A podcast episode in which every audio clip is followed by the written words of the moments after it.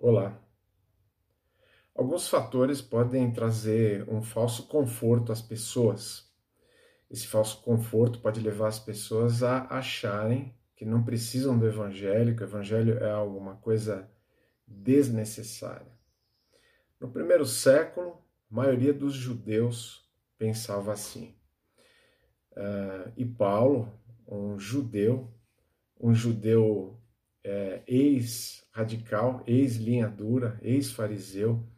Ele vai falar sobre isso aqui na nossa exposição da carta de Paulo aos Romanos.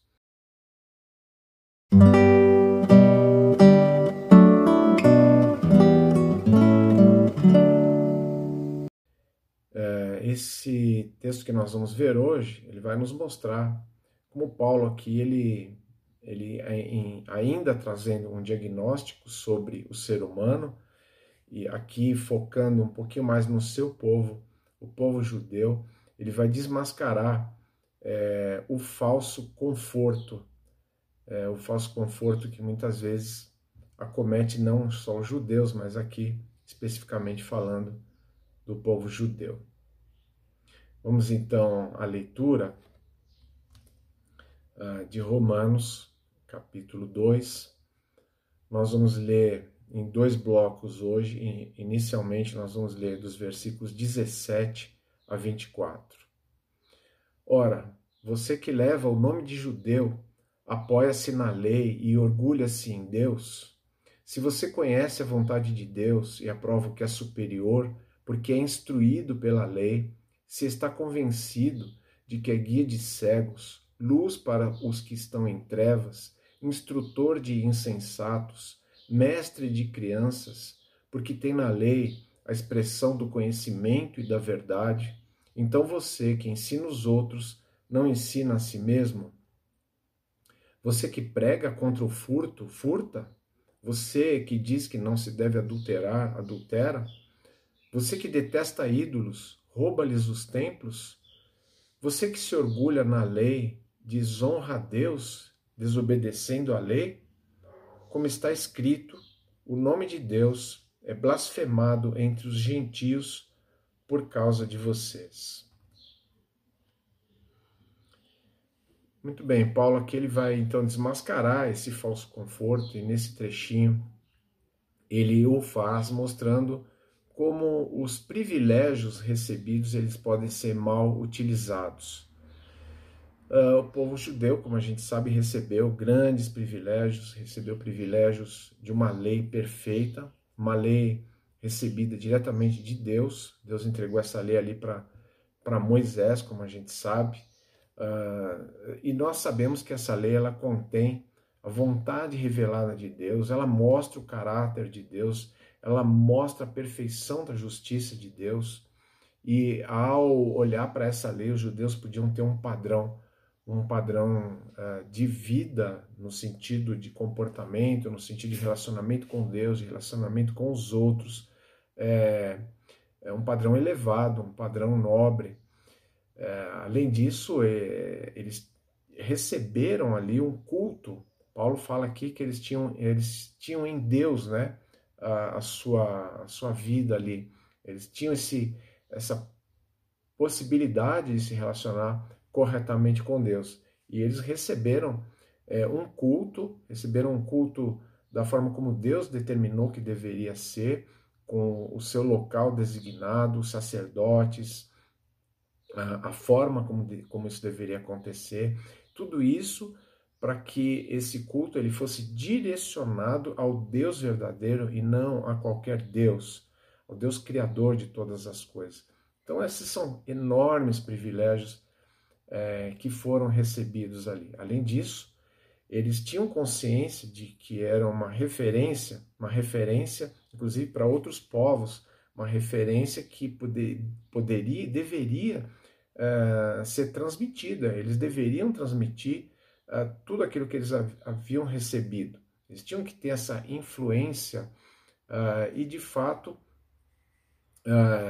eles acabaram fazendo isso de uma ou de outra forma, é, o problema é que não era a questão não era em transmitir ou deixar de transmitir.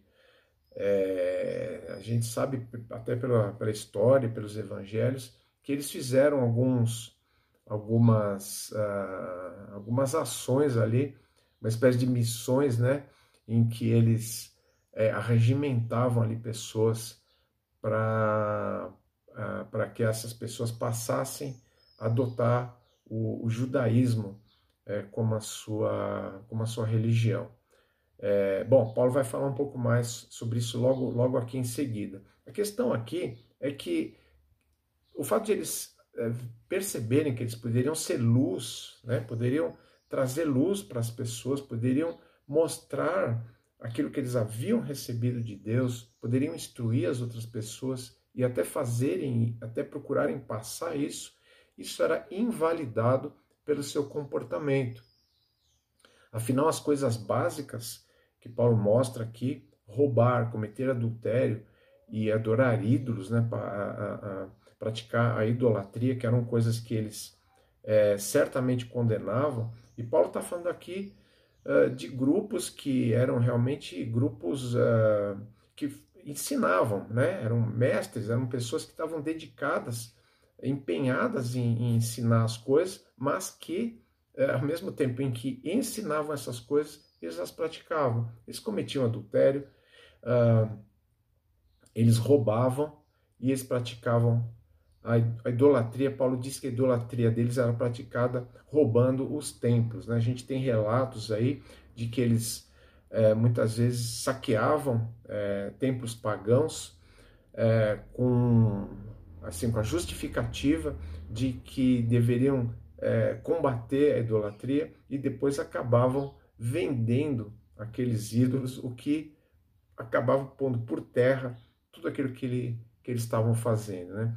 Muito diferente da forma como os apóstolos, por exemplo, combateram a, a idolatria. Você não vê eles invadindo o templo, destruindo uh, uh, nada, agredindo ninguém de nenhuma maneira, ah, porque tudo, tudo, tudo que o Evangelho propõe é algo interno, como a gente vai ver na sequência desse texto aqui. É o interior, é o coração da pessoa que importa. Como eles praticavam tudo aquilo que eles condenavam, Paulo diz que aquilo que foi dito lá em Isaías, 700 anos antes, estava se cumprindo ali uh, através deles. Ou seja, o nome de Deus era blasfemado entre os gentios por causa deles. Ou seja, o efeito era o efeito contrário. Ao invés das pessoas olharem para eles e, e se admirarem e dizerem que grande Deus é esse Deus, que Deus bom, que Deus perfeito, que Deus justo, né?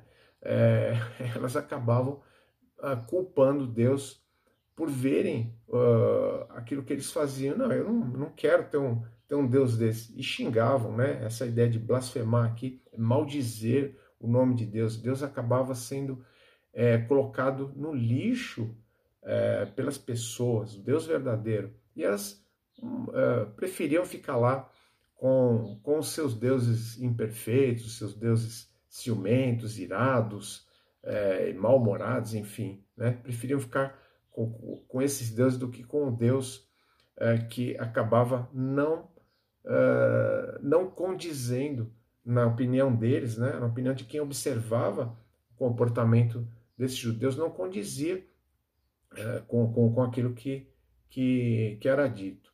O fato é que o ser humano tem essa capacidade e capacidade de transformar coisas excelentes, coisas boas, em coisas ruins. E com o povo judeu não foi diferente. Eles foram extremamente privilegiados eles são a prova de que é, o ser humano tem realmente é, um problema é, em si, tem um problema interno, algo que mesmo recebendo as coisas mais excelentes acaba uh, acaba acaba corrompendo essas coisas. E a ilusão de que a, de que basta possuir essas coisas, basta ter todos esses privilégios, de pertencer a esse povo, a ilusão é, de, de, de que ter tudo isso já é o bastante, acaba complicando a sua situação. É, é importante a gente, a gente pensar sobre isso e pensar que isso é, não é exclusivo é, do povo judeu. O próprio, o próprio cristianismo acabou sendo contaminado uh, pela presunção de que possuía a, a, preciosidade do Evangelho. O Evangelho é uma preciosidade, uh, mas em nome do Evangelho, tantos absurdos foram cometidos. E eu queria mencionar apenas um aqui: o absurdo de perseguir, inclusive, o povo judeu, com violência, como a gente sabe a história, a história da Inquisição, por exemplo, é algo terrível, uma mancha. É, as Cruzadas, por exemplo, que também foi algo ah, que, que, distorceu ali, com muita, com muita matança, né, distorceu os princípios é, do cristianismo. Então, a gente sabe que essa presunção de que eu possuo determinadas coisas, disso já faz de mim uma pessoa é, excelente, superior, etc. Isso é muito perigoso. Bom, Dando sequência aqui então ao texto é, de Romanos, é, a gente vai ler aqui dos versículos é, 25 a 29 e vamos ver um outro, um outro aspecto que, que Paulo traz aqui a respeito desse falso conforto e como ele precisa ser desmascarado. É, Romanos 2, versículo 25. A circuncisão tem valor se você obedece à lei. Mas se você desobedece à lei, a sua circuncisão já se tornou incircuncisão. Se aqueles que não são circuncidados obedecem aos preceitos da lei, não serão eles considerados circuncidados? Aquele que não é circuncidado fisicamente, mas obedece à lei, condenará você, que tendo a lei escrita e a circuncisão, é transgressor da lei. Não é judeu quem o é apenas exteriormente, nem a circuncisão a que é meramente exterior e física. Não. Judeu é quem o é interiormente, e circuncisão é operada no coração, pelo espírito, e não pela lei escrita. Para estes, o louvor não provém dos homens, mas de Deus. Se tem o mau uso de privilégios recebidos, tem também o mau uso da identidade recebida. A identidade judaica, ela, ela foi particularmente assinalada ali através da aliança que Deus fez com Abraão, o patriarca, é, o digamos assim o pai de toda a raça é, judaica, né, de todos os judeus. É, aliás, o termo judeu é um termo que Paulo emprega aqui que ele está associando mais especificamente a um nome que veio de uma tribo, né? Que veio a ser adotado depois para todos os, os, judeus, independente da tribo a que pertence, né? Mas aqui ele está falando de todos os israelitas, né? Ou de todos os descendentes de Jacó, no caso, é, que é o neto aqui de, é, de Abraão. É, Deus, ao fazer a aliança com Abraão, ele estabeleceu ali é, algumas promessas. Deus, Deus prometeu descendência, Deus prometeu território, prometeu dar um, um, um território específico é, para esse povo. E Deus deu outras, é, outras promessas, é, e Paulo vai desdobrar ainda esse assunto aqui né, nessa carta, muito importante, porque Paulo, aliás, Abraão, ele não é apenas o pai uh, dos judeus. Ele é o pai dos judeus, fisicamente, assim como é pai de outros povos, né? Como a gente sabe, biblicamente, é, os próprios árabes, né?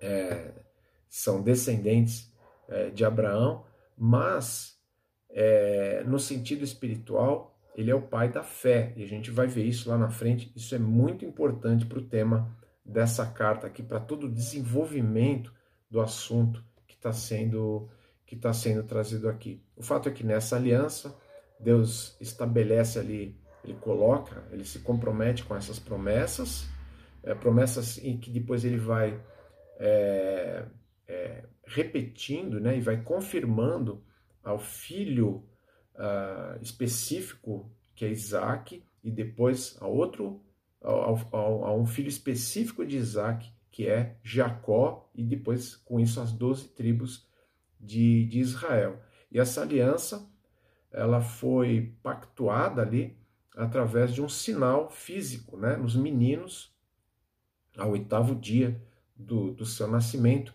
uma incisãozinha feita ali e que deveria ser a marca, e até hoje é uma marca é, física do povo judeu. E essa marca é uma marca da qual eles se orgulham, afinal, é a marca que os identifica com todas essas promessas, com toda essa linhagem, com todo esse pertencimento. Agora, veja, essa, esse orgulho, antes de ser um orgulho nacional, um orgulho racial e, e, e tudo mais, ele deveria não, não ser um orgulho, né? porque foi um privilégio, foi uma aliança incondicional que Deus uh, deu ali uh, para esse povo, deveria levá-los a outras, a outras questões. Por quê? Porque uh, Deus não parou aí, Deus não fez só ela, essa aliança, Deus fez outra aliança com eles através de Moisés, aliança estabelecida na lei, uma aliança que vincula é, determinadas bênçãos, determinados benefícios com a própria obediência é, do povo judeu. E o que Paulo está colocando aqui é que, na verdade, não basta ter o sinal da aliança, não basta ser circuncidado, é preciso haver algo que corresponda e que, e que traga é, é, realmente um, um, um sentido a essa identidade, ou seja, obedecer, obedecer à lei, obedecer aquilo que, eh, que Deus estipula ali. Uh, mas, como a gente vai ver nessa, nessa carta, não é possível ao ser humano ser perfeitamente obediente.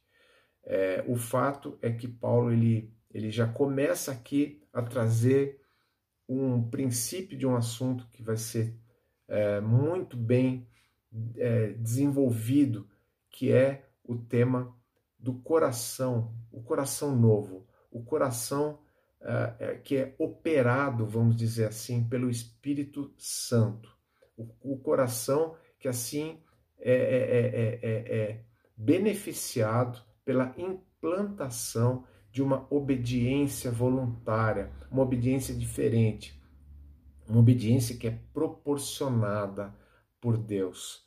Ele diz que quando, quando o judeu circuncidado, ele não pratica, ele não obedece, ele não se comporta de acordo com aquilo tudo que ele recebeu, ele já se torna como um incircunciso. Aquela circuncisão, ela passa a ter um valor é, apenas físico, ela não tem todo o valor e todo o sentido que deveria ter. Ele diz que, por outro lado, quando um gentil, um não judeu, ele obedece, quando ele segue a, a, aquilo que deveria que está que, que, que tá estipulado ali pela lei de Deus, ainda que não de forma perfeita, porque nenhum ser humano, só teve um, né, que, que obedeceu de forma perfeita, ainda que ele não, não o faça de forma é, absolutamente perfeita, o seu, o seu agir, a marca da sua vida é, se torna como se ele fosse alguém é, circuncidado.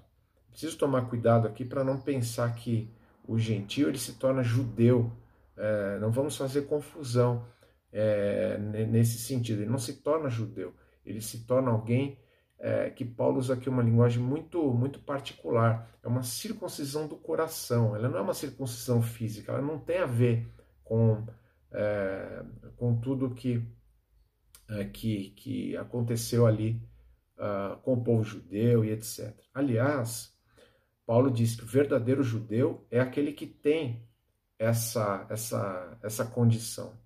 E ele está falando aqui dele e de outros judeus, na verdade, vários judeus que já naquele primeiro século haviam é, tido essa experiência, a experiência de crer no Evangelho, a experiência de ter, de ter sido uh, de ter tido a, a, a, intervenção sobrenatural de Deus na sua vida e assim uh, não ser apenas um judeu externamente, mas ser um judeu 100%, né? Ou seja, aquele que tem o sinal externo, mas tem uma obediência especial que foi implantada uh, no seu coração.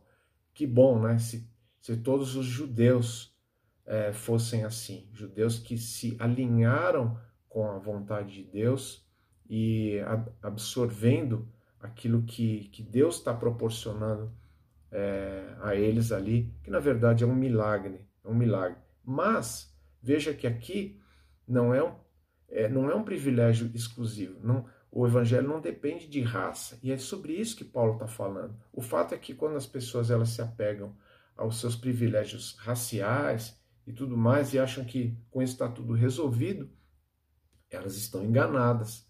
Não é assim que funciona.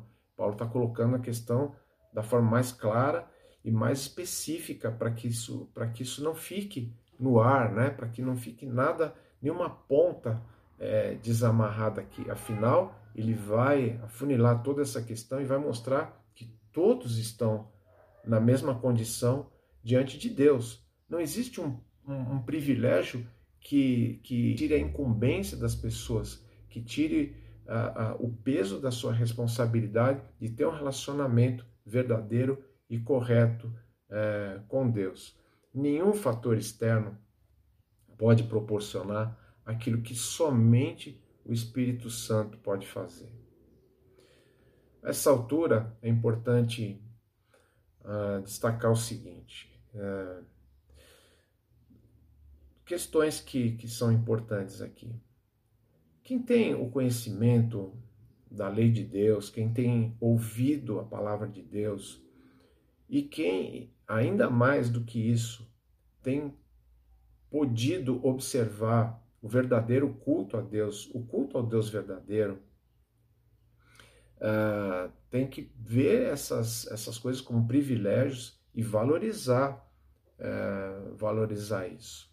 Um grande privilégio que as pessoas têm hoje em dia nas suas mãos é, é a palavra de Deus. A palavra de Deus é um enorme privilégio. Nós temos acesso a ela. Você hoje pode baixar uma Bíblia pela internet, gratuitamente. Se você não quiser baixar, você pode acessar, né? Uh, você, você pode comprá-la uh, para tê-la uh, fisicamente por preço acessível. Você, muita gente está é, disposta a presentear os outros aí. Você tem isso de forma muito fácil ah, para ser obtido. Esses privilégios não podem ser é, desprezados. Talvez você já tenha sido exposto muitas e muitas vezes ao culto, ao evangelho, à pregação da palavra. Não tome isso como uma coisa que você já tem, já sabe. Mas pense, se você já tem no seu coração essa operação é, especial do Espírito Santo, se ele já agiu na sua vida de maneira que te levou a um tipo especial de obediência, de relacionamento com ele, independentemente se você é judeu, não judeu, não faz diferença. Você precisa dessa dessa operação. Não se contente de forma nenhuma com nada que é externo com qualquer religião, com qualquer suposto status que você que você supõe que possa ter. Somente aquilo que vem de Deus. E eu quero ser bem claro que somente o Evangelho de Jesus Cristo, é, como vai ficar provado aqui nessa carta, né? Somente o Evangelho de Jesus Cristo é que pode despertar esse esse ingrediente, que é o ingrediente mais importante, né? Que é essa, essa maneira que a gente se volta para Deus e desce de suposições erradas, e na verdade o evangelho ele faz isso. Ele desmascara o nosso o nosso falso nosso falso conforto, seja ele qual for.